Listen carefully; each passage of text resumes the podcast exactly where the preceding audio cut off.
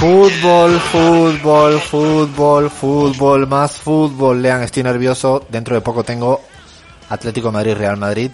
Así que No, estoy, por favor. eh, soy hoy cholista hasta la muerte, pero bueno, cholista hasta la muerte. No, vamos a hablar de fútbol y política ahora, pero también con Guillermo Boulos, ¿eh? No te creas que no le voy a preguntar, él no sabe, yo espero que no esté escuchando la radio todavía, pero le voy a arrancar directamente a ver qué, qué- de qué equipo de fútbol es y todo eso. Bueno, ya hablaremos con él, pero tú me traes a un personaje muy querido, muy querido por, por este espacio, muy querido y que se nos fue. Se nos fue, hablamos de Sabela, ¿no? Alejandro Sabela, muy querido para nosotros los argentinos, sobre todo también para la generación Messi, ¿no? En la- entre los cuales me incluyo, porque no vimos a la Argentina de Bilardo y Maradona, vimos a la Argentina de Sabela y Messi, y durante ese mes, en julio de 2014, nos hicieron muy, pero muy felices. Decía que Sabela eh, nació en, en el barrio porteño de Palermo el 5 de noviembre de 1954 eh, una época muy agitada en la Argentina. Eh, Alfre- eh, eh, Alejandro Sabela tenía 19 años, Alfredo, te cuento, cuando él era una de las grandes promesas de River, era zurdo, tenía mucha gambeta, muy habilidoso, era Muy técnico, ¿no? Dicen un jugador como mucha técnica, ¿no? Con muchísima técnica eh, y de hecho era, era la gran promesa de River, lamentablemente estuvo como jugador un poco a la sombra de Norberto Alonso, el máximo, eh, máximo ídolo de River Plate. Eh, pero él cuenta que los sábados cuando no jugaba iba con sus compañeros de la facultad porque también estudiaba derecho eh, a las villas, a los barrios de emergencia, eh, a levantar paredes. Tenemos un pequeño audio que habla un poco de eh, el origen eh, peronista de Alejandro Sabela. A ver si lo podemos escuchar. Nací en el 54, viví desde que fui chico lo que era la proscripción del peronismo y siempre, bueno, con esa cultura popular, el, el Perón vuelve, el Perón vive, esa escritura en las, paredes, en las paredes. Yo estuve en la facultad y los días sábados, cuando podía, íbamos a, los lugares más carenciados y trabajábamos en, zanjas, trabajábamos para levantar alguna pared. Eso fue en el año 73-74, pero obviamente que estaba toda la, juventud peronista y todos, todos los movimientos. Lo que pasa que yo muchas veces no podía porque jugaba en River, pero cuando yo podía, a veces iba, teníamos de repente actividades sociales para, para colaborar con lo que más necesitaban. Siempre la persona que tiene más humildad, la persona que tiene menos medios, es la persona que se brinda con sinceridad, se te da el corazón, te da hasta lo que no tiene.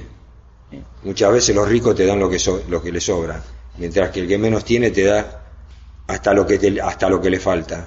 Y esa es una diferencia muy grande. Qué lindas, eh, qué lindas palabras, ¿eh? No, o sea, sí sabía cuán politizado y cuánto había sido en su infancia, en su juventud, mejor dicho, al respecto, pero dejando claro, ¿no? Principios de redistribución sin ningún tipo de, de lugar, de lugar a dudas, ¿no? Es fantástico escuchar a Sabela en estos términos. Alfredo, eh, te cuento que Sabela de pibe leía la, revista El Descamisado, una revista eh, dirigida por Montoneros, la izquierda peronista. También tenía cuadros de Perón en su cuarto. Era un peronista de pura, de pura cepa, un peronista de izquierda, progresista.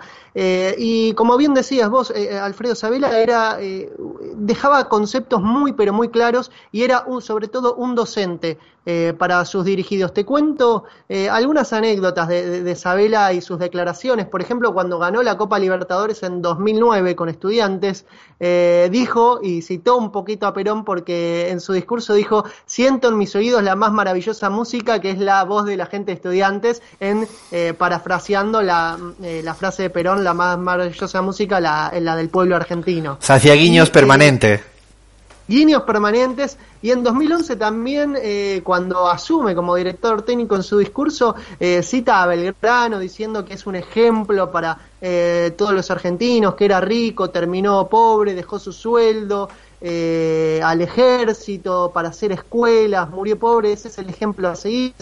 Digo, eh, muy distinto a lo que uno espera de un discurso de un director técnico simplemente de fútbol, pero sobre todo lo que quiero destacar de, de es que su costado militante no lo abandonó por el fútbol. Incluso en 2013, cuando hubo una gran inundación en la ciudad de La Plata, de la que él se sentía muy parte y muy vinculado, eh, abrió las puertas de su casa eh, en Tolosa y a los, eh, para hacer ollas populares a los damnificados. Y la única condición que pidió es que no le sacaran fotos, Alfredo. En su propia casa hizo esto.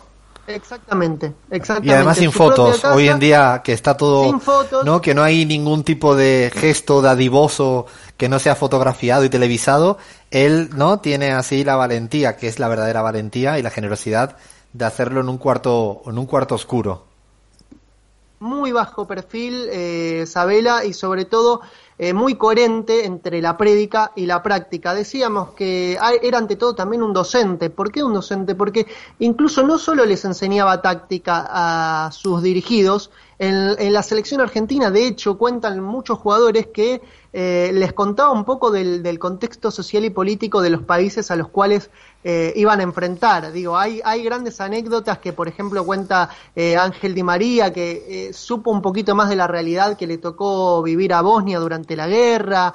el contexto muy difícil de, de, los iraníes también, siendo permanentemente eso lo estigmatizados por, por Occidente. Lean, eso lo hacía en su cotidianidad como técnico, como entrenador. Exactamente, exactamente. Dejaba enseñanzas y sobre todo eh, eh, desde, desde la docencia, ¿no? no desde la imposición, sino explicándole, explicándole y de hecho creo que, es uno de los técnicos que casi todos sus dirigidos dejaron eh, una buena imagen, ¿no? Dejó una buena imagen en todos sus dirigidos, todos lo reivindican.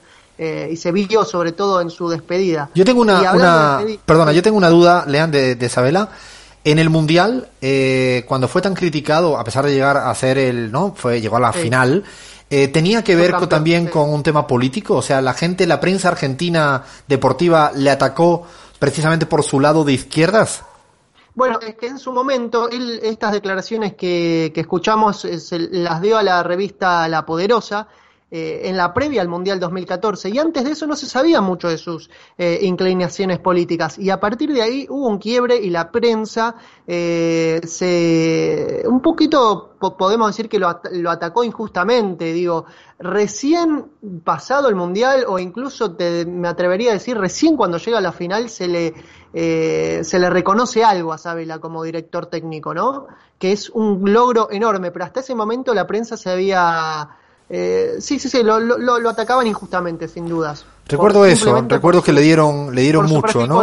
Por el perfil político. Un poco, un poco con Bielsa algo similar, pero con Sabela creo que fue muy extralimitado, sobre todo porque llegó un equipo que tampoco era el equipo mejor de la historia argentina a ser, ¿no? Casi campeón y que no quedó por la mínima.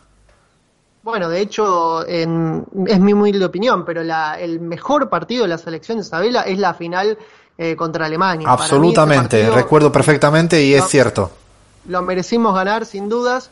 Y cuenta Cristina, cuenta Cristina Fernández de Kirchner, eh, la vicepresidenta de Argentina, lo contó en su despedida por Twitter que eh, Sabela le pidió perdón por no traer eh, la Copa del Mundo en 2014 y también dejó un mensaje muy sentido a Alberto Fernández, el presidente de Argentina, diciendo que fue un hombre con dignidad, con convicciones y principios. De esa forma se despedía el presidente y la vicepresidenta de Argentina de eh, un técnico que dejó sin dudas una huella en el fútbol argentino. Otro, otro, otro que se nos va, grande del fútbol argentina y además también con una secuela, con una estela en términos ideológicos que nunca, que nunca disimuló, ya son muchos. Demostramos semana tras semana, Lean, eh, que el fútbol y la política, pues sí, están juntos, van de la mano y un especial chiquito, modesto homenaje a, a Sabela. Le damos, como siempre, condolencia a todas sus, a toda su familia, a toda la gente que, que le quiere. Paramos, paramos la pelota. Eh, llega tiempo de tanda informativa en AM750 en la Argentina y nada, ya sí que nos está esperando Guillermo Boulos, candidato, precandidato presidencial en Brasil con muchísimas cosas que le vamos a preguntar y a ver si nos cuenta.